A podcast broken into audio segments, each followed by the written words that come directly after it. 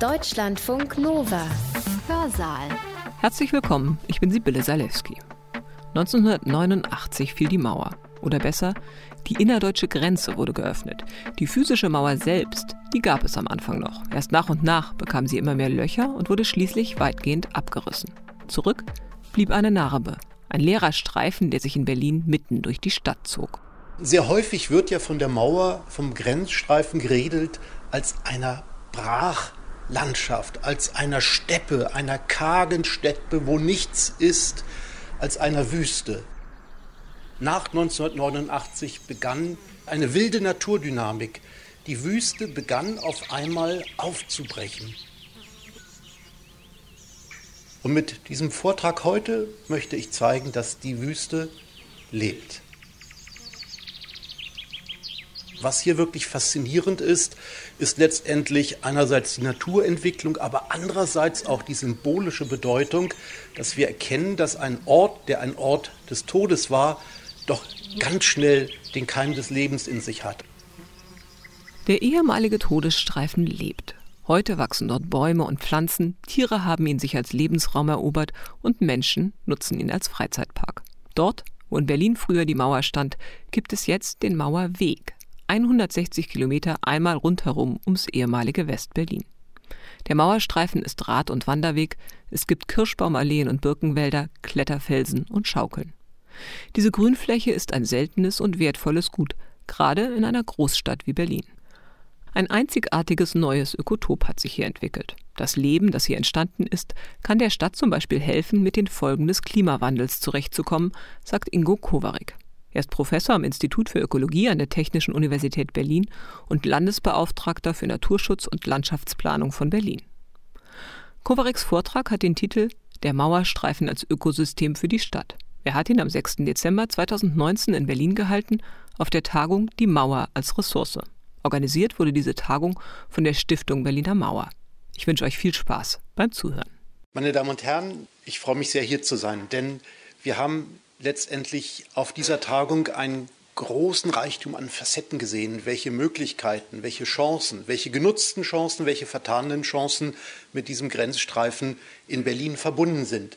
Er ist ein Ort der Erinnerung. Es ist ein Teil einer Geschichtslandschaft, zugleich aber auch die Arena, die zeigt, wie sich unsere Stadt heute mit dieser Fläche auseinandersetzt. Was sind die unterschiedlichen gesellschaftlichen Bedürfnisse?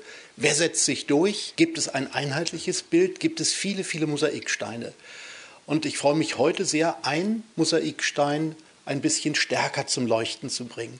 Denn sehr häufig wird ja von der Mauer, vom Grenzstreifen geredet als einer Brachlandschaft, als einer Steppe, einer kargen Steppe, wo nichts ist, als einer Wüste.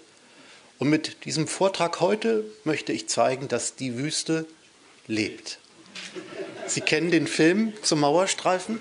Ähm, es geht heute um die Frage letztendlich, wie die ökologischen Funktionen mit dieser Fläche zusammenhängen mit ihrer Geschichte, welche Begabungen sich dort zeigen auf dem Gebiet der Naturentwicklung und wie die ökologischen Funktionen des Mauerstreifens letztendlich auch für die Gesamtstadt, für die Menschen in der Stadt zu nutzen sind.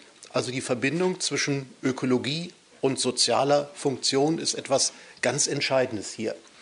Und im Kern werden wir uns mit der Frage der Multikodierung beschäftigen. Welche unterschiedlichen Möglichkeiten hat dieser Ort und welche Möglichkeiten haben wir in der Stadtgesellschaft, diesen Ort zu bewahren, aber auch weiterzuentwickeln? Das Bild der Grenzanlagen zeigt uns das komplexe System des Mauerstreifens zwischen der Hinterlandmauer, der vorderen Mauer, unterschiedliche Breite des sogenannten Todesstreifens. Und natürlich ist das als Ökologe gesehen, von einem Ökologen betrachtet, ein Ökosystem. Es regnet, wir haben Bodenentwicklung, wir haben hier Pflanzen und Tiere, die es dort gibt. Das Mikroklima ist ganz besonders bezogen auf die Oberflächenstrukturen. Es gibt Wechselbeziehungen. Also auch der Grenzstreifen ist ein Ökosystem, aber ein besonderes. Denn über 30 Jahre, fast 30 Jahre, 1961 bis 1989, wurde dieser Mauerstreifen, Sie wissen es, sehr stark gestört. Und zwar mechanisch, indem der Boden offen gehalten worden ist oder indem auch Pestizide ausgebracht worden sind, um ihn halt frei zu halten. Das ist also ein Störungssystem mit Pioniercharakter. Sie können es ökologisch vergleichen mit einem Acker, der wird auch jedes Jahr gestört, übrigens mechanisch und meistens auch mit Pestizideinsatz. Und wir sehen dann aus der ökologischen Perspektive, dass dieses auch ein Ort von Natur ist.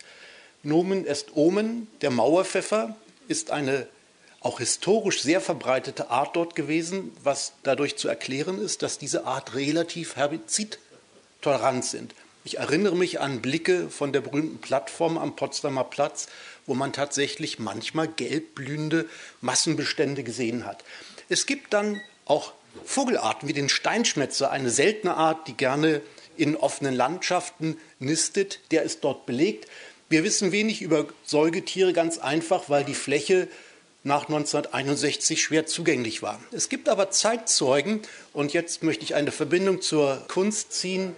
Hier Roland Nikolaus hat von seinem Areal den Potsdamer Platz gemalt und der Titel dieses Bildes heißt Potsdamer Platz, ein Platz für Tiere. Ich denke, da steckt eine ganze Reihe von Botschaften hinter diesem Titel. Aber wenn wir es mal ganz oberflächlich betrachten, sehen wir dort eben auch historisch verbürgte Nachweise von Säugetieren. Also wir haben hier Ökosysteme mit verschiedenen trophischen Gruppen, Pflanzen bis hin zu Tieren, die Pflanzen fressen und weiter nach oben bis zur menschlichen Ebene möchte ich das jetzt nicht durchdeklinieren. Also, über lange Zeit ein Pionierökosystem durch starke Störungen aufrechterhalten, dann nach 1989 begann etwas, was hier eine ganz interessante Facette darstellt. Eine wilde Naturdynamik. Die Wüste begann auf einmal aufzubrechen. Die Pflanzen kolonisierten den Ort, die Tiere, die Menschen, die Nutzungen. Und zwischen den Nutzungen und der Natur gab es ein enges Wechselverhältnis, weil nämlich viele Zwischennutzungen eben dazu führen, dass die Standorte diversifiziert werden ein enges Beieinander von Pionierstadien bis zu älteren Vegetationsstadien hat sich herausgebildet. Und zwar innerhalb von 30 Jahren haben wir hier tatsächlich erste Wälder auch zu verzeichnen. Am Stadtrand von Berlin sehen die ganz ähnlich aus wie die naturnahen Wälder und in der Innenstadt von Berlin sind es völlig neuartige Wälder. Werfen wir mal einen Blick auf ein solches Pionierstadium. Sie sehen hier auch die Mauer als Leinwand politischer Informationen. Wir sehen hier eine tatsächlich bunt blühende Fläche. Die Ökologen sagen dazu eine Ruderalflur. Sie ist durch einjährige Arten bestimmt. Lösels Rauke ist hier zu sehen, das gelbblühende. Und wir wissen aus unseren Untersuchungen, dass hier die Welt zusammenkommt. Denn auf diesen Pionierstadien der Vegetation treffen viele Arten, die bei uns einheimisch sind, zusammen mit Arten, die aus Amerika stammen, aus Asien stammen. Es ist eine neue tatsächlich multinationale Naturentwicklung, die hier einsetzt und die sich auch fortzieht. Wenn wir dann ein bisschen warten, dann erkennen wir, dass etwas passiert, was in Mitteleuropa immer passiert. Ausdauernde Pflanzen setzen sich durch, Gräser, Kräuter und schließlich kommt der Wald. Die Fläche an der Liesenstraße ist eine Fläche, wo Friedhöfe abgeräumt worden sind, um den Grenzstreifen dort zu etablieren. Das Kreuz des Domes ist hier platziert worden und heute erkennen wir hier relativ bunt blühende Wiesen auf diesem ehemaligen Mauerstreifen.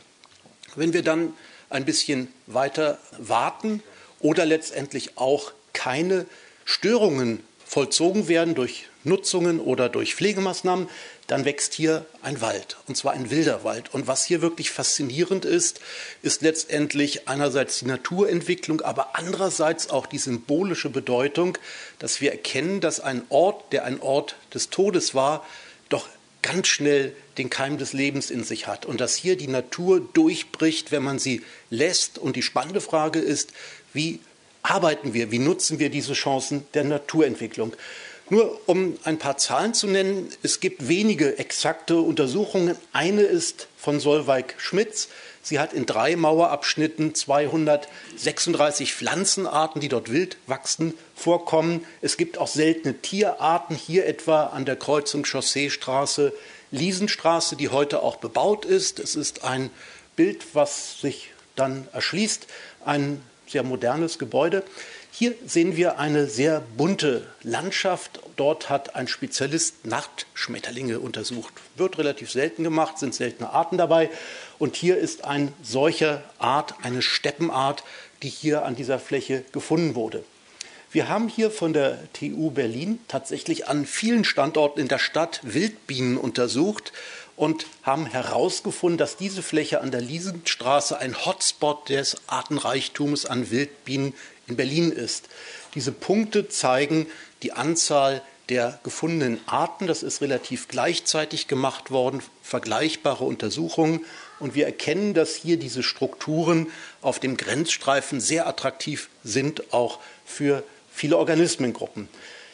Zusammengefasst, Mauerstreifen als Ökosystem, eine große Chance für die Naturentwicklung, modifiziert durch viele Einflüsse von außen herausgekommen sind artenreiche Ökosysteme, die anders sind, die neuartig sind, die ein Ausdruck einer neuartigen urbanen Wildnisentwicklung sind. Es ist also ein Ort der Natur mitten in Berlin.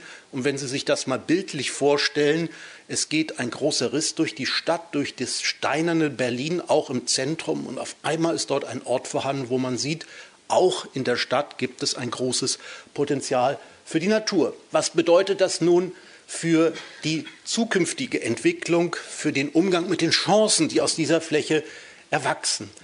In zwei Abschlussarbeiten, auch an der TU Berlin, aber am Institut für Ökologie, wird gerade untersucht, wie sich jetzt das auf der Biotopebene genauer darstellt. Wir erkennen, dass einige Bereiche des Mauerstreifens versteinert sind. Andere sind grün, aber das Grün hat unterschiedliche Farben. Es sind einerseits angelegte Grünflächen, andererseits ist es ein Zeugnis der wilden Stadtnatur. Und natürlich gibt es auch die Bebauung hier etwa am Humboldthafen. Auf den Bildern oben erkennen Sie ein Stadium, dass die Uferpartien bewaldet sind, ehemaliger Grenzstreifen und die Sukzession, die Weiterentwicklung ist vorangeschritten hin zu einem Gebäudekomplex heute. Warum brauchen wir diese Funktion des Mauerstreifens für die Stadt? Ist das Naturschwärmerei? Ist das Nostalgie? Oder was ist die große Chance für die Entwicklung Berlins? Wir stehen vor Herausforderungen, viele. Drei möchte ich herausgreifen und die erste, das ist der Klimawandel und der damit verbundene Hitzestress, die Herausforderung für das Überleben in der Stadt und zwar für uns, für die Menschen. Wir erkennen, dass die Innenstadt von Berlin heute schon sehr stark durch Hitzebelastung gekennzeichnet ist und die Modelle zeigen, dass sich diese Belastung ausweitet. Und das hat konkrete Folgen. Wir werden von 500 Hitzetoten zu sprechen haben, die hier etwa im vergangenen Jahr zu beklagen gewesen sind. Also es hat tatsächlich Auswirkungen. Die Senatsverwaltung plant, eine Klimanotlage für Berlin auszurufen. Und das sind nicht nur klingelnde politische Worte, sondern hier steckt tatsächlich was dahinter. Zweite Herausforderung. Berlin gilt als grüne Stadt. Ja, aber die Grünflächen sind sehr ungleich verteilt. Die Menschen in Berlin haben einen ungleichen Zugang zu den ja, vielen Chancen, die mit Grünflächen verbunden sind. In den Außenbezirken ist es anders als in der Innenstadt. Das bringt die Berliner Umweltgerechtigkeitskarte zum Ausdruck, die zeigt, dass es häufig ein Zusammentreffen von zwei Punkten gibt. Einerseits hohe Umweltbelastung, Lärm zum Beispiel, Luftverunreinigung, Hitzebelastung und auf der anderen Seite relativ wenige Grünflächen in den Gebieten, wo sie tatsächlich gebraucht werden. Also hier steckt Handlungsdrang dahinter. Die dritte Herausforderung ist eine schleichende, nicht so offensichtlich. Da können wir keine dramatischen Zahlen vermelden, aber wir wissen aus internationalen Studien, dass heute vor allen Dingen jüngere Menschen weniger Kontakt zur Natur haben. Man spricht vom Extinction of Experience. Also im digitalen Zeitalter werden die direkten Kontakte mit Natur geringer und natürlich ist dieses Risiko in der inneren Stadt höher als am Stadtrand. Und das hat Konsequenzen bei der persönlichen Entwicklung bis hin zu der Frage, wie letztendlich unsere Einstellung auch mit, durch den Kontakt mit der Natur geprägt werden. So, was kann der Mauerstreifen leisten? Dazu ein paar Beispiele. Erstens, er kann helfen, dass Berlin sich besser an den Klimawandel anpassen kann. Wir wissen aus vielen Untersuchungen, dass Freiflächen, die grün sind, Kälteinseln sind, vor allen Dingen in der Nacht, wo Abkühlung gebraucht wird. Das strahlt in die engere Umgebung aus und Sie haben die Chance, in solchen Flächen tagsüber eben dann auch schattige Flächen zu finden, wenn es sehr heiß wird. Wir haben dort attraktive Orte mit unterschiedlichen Bedingungen. Jetzt möchte ich hier die wilde Stadtnatur reinbringen und zwar auch als ein Faktor für den Klimaschutz. Wenn Sie eine Grünfläche bauen, sind das riesige Investitionen. Dort wird sehr viel CO2 investiert durch das Pflanzen, durch die Maschinen, durch die Arbeiten, durch die Pflege. Wenn Sie mit dieser Fläche arbeiten hier, dann sehen Sie einen Birkenwald, der von selbst aufgewachsen ist. Da hat niemand irgendeine Maschine angeworfen. Und das Spannende ist, dass dieser Birkenwald in der Nähe des S-Bahnhofes Wilhelmsruh, dass der ganz ähnlich aussieht wie der Birkenwald auf dem Mauerpark, den Sie vielleicht kennen. Der ist aber gepflanzt worden. Mit anderen Worten, ja, ein paar Jahre warten bringt hier auch relativ schnell sehr interessante Strukturen. So, wir haben dann den Punkt der Umweltgerechtigkeit. Was können die Flächen, die Freiflächen im Mauerstreifen leisten? Das Beispiel des Mauerparkes zeigt uns, dass auf relativ kleinem Raum ein großes Nebeneinander an vielen Gestaltungsansätzen, an der Integration wilder Stadtnatur gelungen ist und dass dies von sehr unterschiedlichen Menschen genutzt werden kann. Die Bilder sind alle an einem Tag entstanden und zeigen, dass Bereiche des Mauerparkes voll sind von Berlinern und Touristen, von beiden. Das ist die Arena mit dem Karaoke-Singen. Zur gleichen Zeit, wenn man ein bisschen in den Park hineingeht, sehen Sie an diesem sehr heißen Wochenende im Sommer, dass viele Menschen den lockeren Birkenwald, der so ähnlich aussieht wie der wildgewachsene, nutzen, um zu lagern.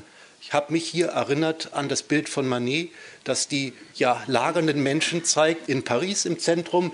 Es ist ein sehr malerisches Bild. Es hat mich sehr berührt, weil wir hier sehen, wie diese Flächen genutzt werden. Wenn es ein kalter Wochenendstag gewesen wäre, würden die Menschen auf dem offenen Rasen lagern. Hier aber sind sie im Gehölz. Wir sehen, dass ein Kinderbauernhof etabliert worden ist, gerade auch um Kontakte zur Natur zu stärken, ein traditioneller Spielplatz, ein Kletterfelsen, aber eben auch Bereiche, die weniger überlaufen sind, wo man an diesem sehr attraktiven Tag tatsächlich in Ruhe auch sich ein bisschen in die Wildnis schlagen kann und verschiedenen Beschäftigungen dort nachgehen kann. Also das Prinzip des Mauerstreifens bildet sich hier auf kleinstem Raum ab.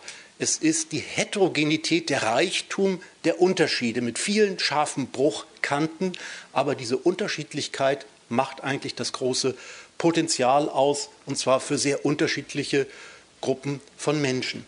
Wenn wir einen Blick auf den Nordbahnhof werfen, der hier Teil der Grenzanlagen war, eingefangen zwischen der vorderen und der hinteren Mauer, erkennen wir heute, dass hier der Schwerpunkt der Arbeit mit der wilden Stadtnatur ist.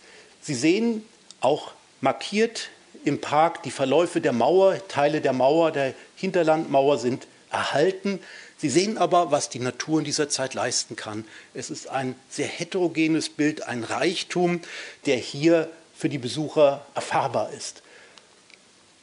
Wenn wir den Blick auf die gesamte Stadt lenken, dann erkennen wir, dass der Berliner Mauerweg eine riesige Chance bedeutet, letztendlich Grünverbindungen um die Stadt und durch die Stadt hindurch zu etablieren, die die geschichtliche Dimension mit ökologischen und sozialen Dimensionen verbinden.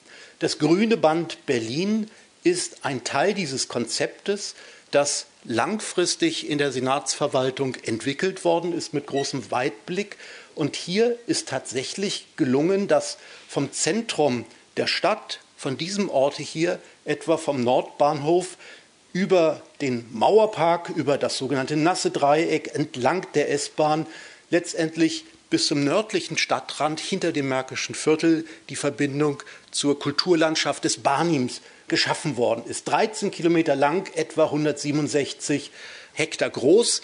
Es verbindet einzelne bedeutende große Flächen, aber vor allen Dingen hat es Verbindungselemente, die Durchlässe durch auch neu gebaute Strukturen ermöglichen. Wir erkennen auf diesen Bildern, dass diese Flächen alle sehr unterschiedlich aussehen.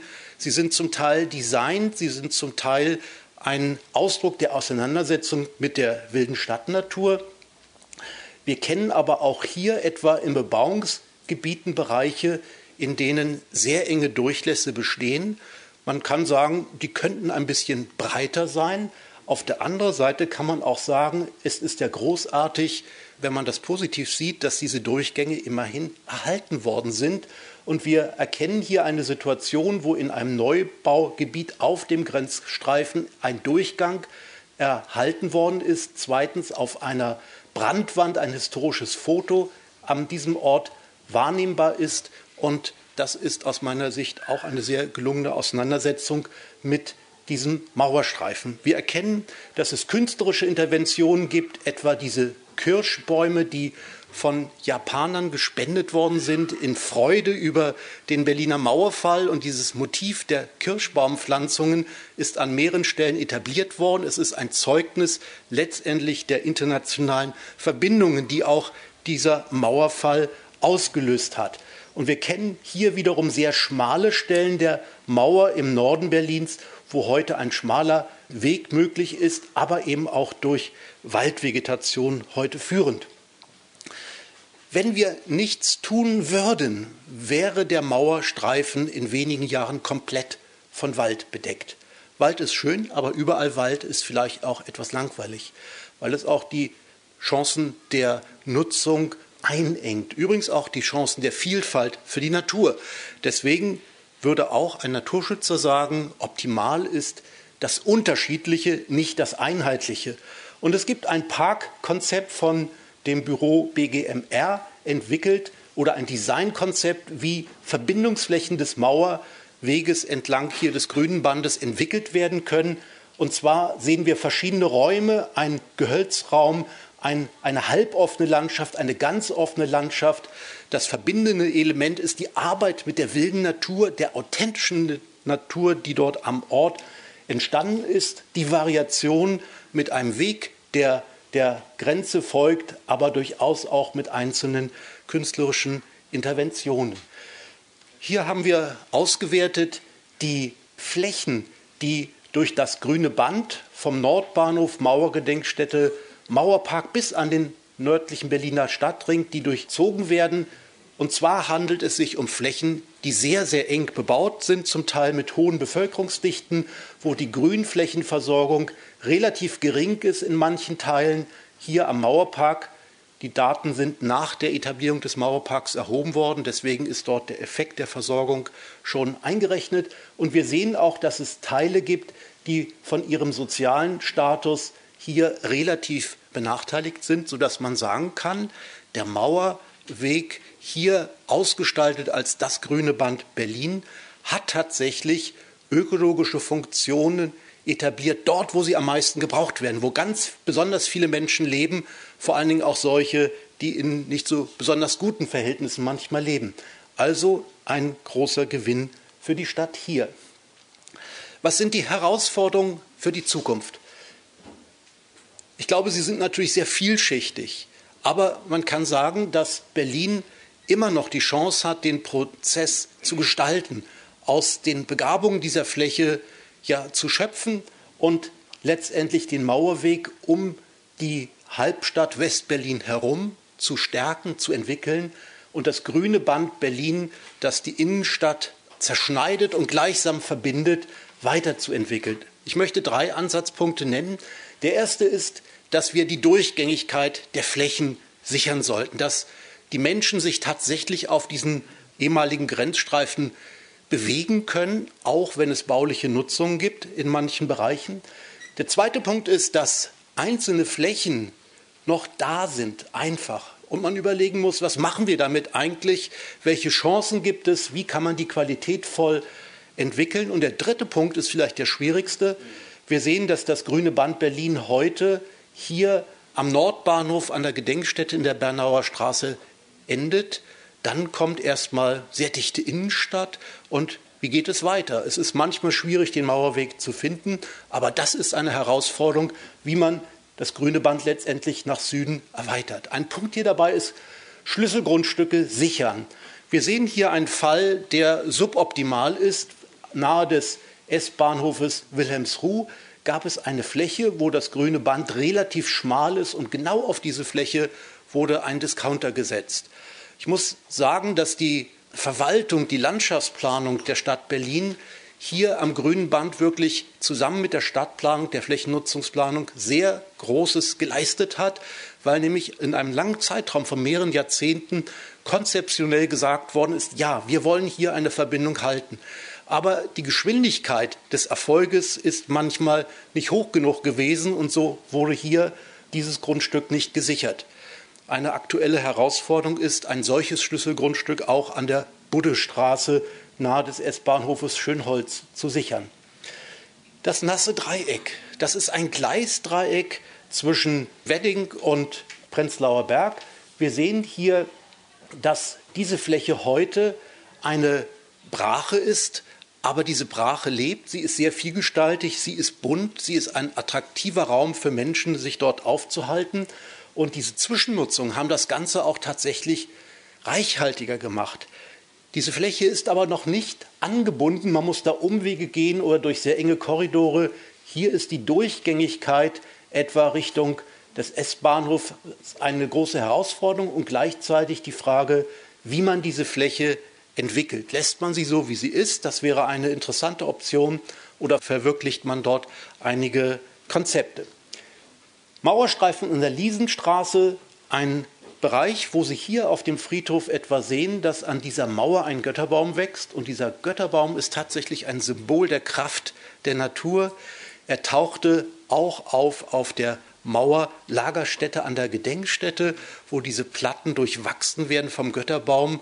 Und wenn ich mich an den Bierdeckel, den wir gerade gesehen haben, vom Café erinnere, Fly and Eat hieß der, glaube ich, da sehen Sie auf diesem Bierdeckel die Symbole von zwei Blättern, das sind Götterbaumblätter. Also dieser Götterbaum ist tief verwurzelt in der Rezeptionsgeschichte der Naturdynamik dieses Mauerstreifens. Wichtige Punkte, etwas versteckt, mitten im Regierungsviertel das Parlament der Bäume. Das ist eine Kernfläche des nach Süden vollendeten grünen Bandes im Besitz des Bundes. Und es wäre eigentlich ein sehr schönes Geschenk des Bundes an das Land Berlin, aber eigentlich an uns alle, diese Fläche Berlin zu überlassen, ohne jetzt damit große finanzielle Erwartungen zu erfüllen, sondern es einfach der Stadt zu geben, gerade dass man hier im Regierungsviertel eine solche Fläche hat der künstlerischen Auseinandersetzung, Ben Vagin, die Baumpaten, das ist etwas, was einen ganz einzigartigen Ort darstellt. Über die Fläche an der Eastside Galerie ist viel gesprochen worden. Die Automodelle haben sich dort abgewechselt. Und hier ist letztendlich auch die Herausforderung zum, ja, zum Greifen nahe, dass hier Durchgängigkeit gewahrt wird. Zusammengefasst, der Mauerstreifen bisher hat erreicht, dass hier etwas Besonderes in Berlin wenigstens teilweise erhalten worden ist. Das möchte ich durchaus sehr positiv würdigen. Insgesamt sind die Orte vielfältig entwickelt worden. Es sind Erinnerungsorte, attraktive Aufenthaltsorte, die zum Teil wild sind, zum Teil sind sie gestaltet. Und diese Gestaltungsansätze sind auch in sich sehr unterschiedlich. Unterschiedlichkeit des Ortes bei Wahrung der historischen Relikte ist hier vielleicht ein großer Beitrag auch für die Zukunft. Es ist ein Beitrag für den Klimawandel, für die Anpassung an den Klimawandel, der immer wichtiger wird mit sehr vielen sozialen positiven Effekten. Also ein einzigartiges Element der Berliner grünen Infrastruktur. Die Herausforderung zum Schluss noch mal genannt.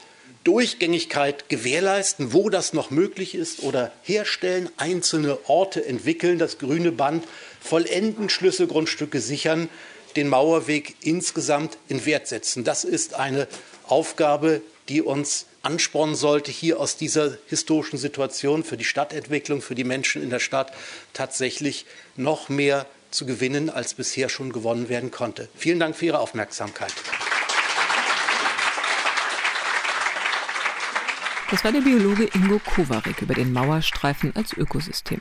Er hat diesen Vortrag am 6. Dezember 2019 in Berlin gehalten auf der Tagung Die Mauer als Ressource. Organisiert wurde diese Tagung von der Stiftung Berliner Mauer. Deutschlandfunk Nova. Hörsaal. Samstag und Sonntag um 18 Uhr. Mehr auf deutschlandfunknova.de.